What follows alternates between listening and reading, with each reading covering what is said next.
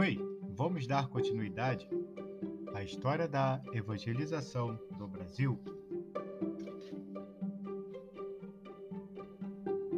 Essa enorme e crescente quantidade de denominações pentecostais causa, no mínimo, muita estranheza, para não dizer escândalo. Se todas existem para recobrar o chamado batismo do Espírito Santo e seus dons, por que tantos grupos e tantas diferenças? Só a Igreja Pentecostal Nova Vida saíram três líderes que fundaram três novas igrejas: Edir Macedo, Igreja Universal do Reino de Deus, R.R. Soares, Igreja Internacional da Graça de Deus, e Miguel Ângelo, Igreja Cristo Vive. Além do espírito de liberdade, que é um dos valores do protestantismo, certamente existe muita e grande carnalidade da parte de alguns pentecostais que lutam entre si, trocando o que pregam, o fruto do Espírito, pelo que fazem, as obras da carne. Não se pode negar a redescobertas da pessoa e da obra do Espírito nesse século pentecostal. Isso procede do Senhor. Não se tenha dúvida disso. Curioso é que no século XX há muito mais livros sobre a terceira pessoa da Santíssima Trindade do que sobre Jesus Cristo. Houve de fato um revigoramento da religião, um impulso missionário notável e um crescimento numérico sem precedente. Certos eventos, como o batismo ou do dom do Espírito Santo, Glosalaila, curas, é, expulsões de demônios, sinais e maravilhas, poucos mencionados ou evitados pelos crentes históricos.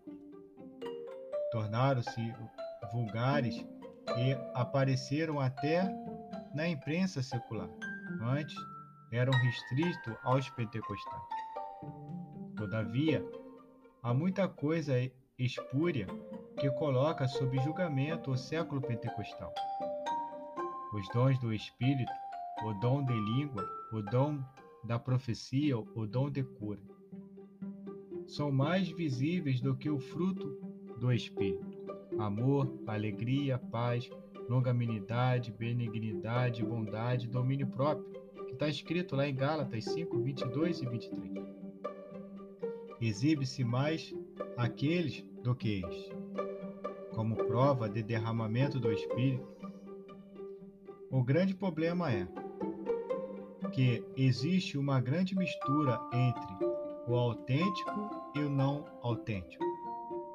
O autêntico procede de Deus e o não autêntico procede da natureza estragada do homem, ou mesmo do próprio diabo, que sabe e tem permissão para se transformar, às vezes, em anjo de luz, a fim de enganar com sucesso os servos de Deus. 2 Coríntios, capítulo 11, versículo 14. A verdade e a mentira estão realmente presentes no reino dos céus na igreja visível e no movimento carismático.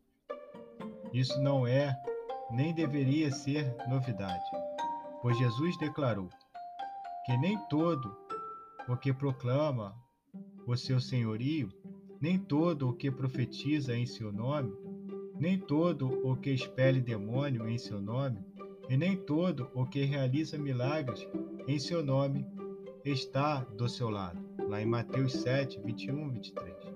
O trigo e o joio andam junto na história da igreja, em todos os ramos do cristianismo, da ascensão de Jesus até a sua volta em poder e grande glória, do Pentecoste até a colheita do trigo, quando o joio há de ser queimado. Mateus 3, 13, 24 a 30. Não se pode esquecer da constante presença do joio, nem de quem o plantou, o inimigo do Filho do Homem. ninguém menos do que o próprio diabo. Mateus 13, 36 43. A parábola do joio combina em parte com o ensino de Paulo sobre a doutrina do galardão. 1 Coríntios, capítulo 3, de 10 a 15. De um lado estão o ouro, a prata e as pedras preciosas, o verdadeiro trigo. Do outro, a madeira, o feno e a palha, o verdadeiro joio. O fogo destruirá os três últimos, os três últimos elementos, e não os três primeiros. Isso significa que alguns dos filhos do reino não terão obra alguma para relatar e para sobreviver ao fogo, apesar de tanta correria e de tanto barulho. O joio não existe exclusivamente nas igrejas pentecostais. Ele existe também nas igrejas históricas. Em Lutero, em Calvino, em William Carey, em Billy Graham, em John Stott. Nenhuma igreja está inculume do joio. A revelação de que é, é palha, feno e madeira que desaparece com o fogo, pedras preciosas, prata e ouro que se purificam com o fogo. Não é para a imprensa nem os tribunais eclesiásticos descobrirem agora. É algo que Jesus fará sem a menor margem de erro na consumação do século. No trigo histórico e no trigo pentecostal, há alegria, há entusiasmo, há santidade de vida, há paixão pelas almas, há contínua negação de si mesmo, há bastante humildade, há muita oração, há cuidadosa vigilância, há vitória sobre a carne e sobre o curso deste mundo. A ortodoxia, há muita esperança, a vida em abundância. Há sacrifício, há liber... liberalidade, há amor, há perdão, há milagres esporádicos e pode haver manifestações estranhas operadas pelo próprio Deus e não por esforço próprio. No joio pentecostal e no joio tradicional, há invejas, há ciúme, há vaidade, há sede de poder, há exploração, há personalismo, há endeusamento do homem ou da mulher, há mentira, há visões e revelações forçadas, há exegeses tendenciosas, há escândalo, há envolvimento de sexo e dinheiro há línguas inventadas, há coisas ridículas, há impureza doutrinária, há abuso de autoridade, há ditaduras eclesiásticas, há escândalos tremendos, há soberbas sectárias. É um erro pensar que esses desastres só acontecem na igreja histórica ou só na igreja pentecostal. A ambas têm sido vítimas de escândalos notórios. Ambas deveriam chorar juntas, humilharem-se juntas, confessarem-se juntas. O verdadeiro avivamento é muito mais do que passar por êxtases de línguas e por visões sobrenaturais. Também é muito mais do que estar vigiando os outros com a Bíblia aberta nas línguas originais para detectar politicamente qualquer pequeno desvio. Os pentecostais do século XX não devem criticar os históricos do século XIX. Foram eles que vieram primeiro, encontraram um terreno virgem e abriram picadas por todo o canto.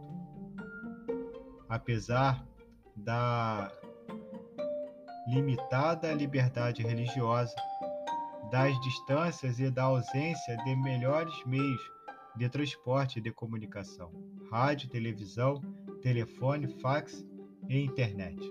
Talvez alguns deles tenham sido mais crentes, mais apaixonados e mais cheios do Espírito do que muitos de nós hoje.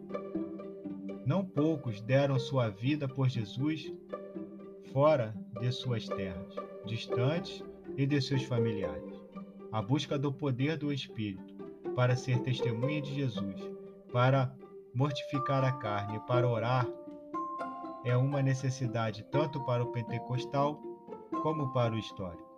Mas a busca do poder e dos recursos do Espírito para tirar vantagens pessoais e denominacionais é simonia, nome que se dá ao pecado de Simeão, o mago, que queria comprar de Felipe o poder do Espírito para ampliar o seu repertório de mágicas exibições. Está escrito lá em Atos 8, versículo 9 ao 27. Fica aqui o final do capítulo 29.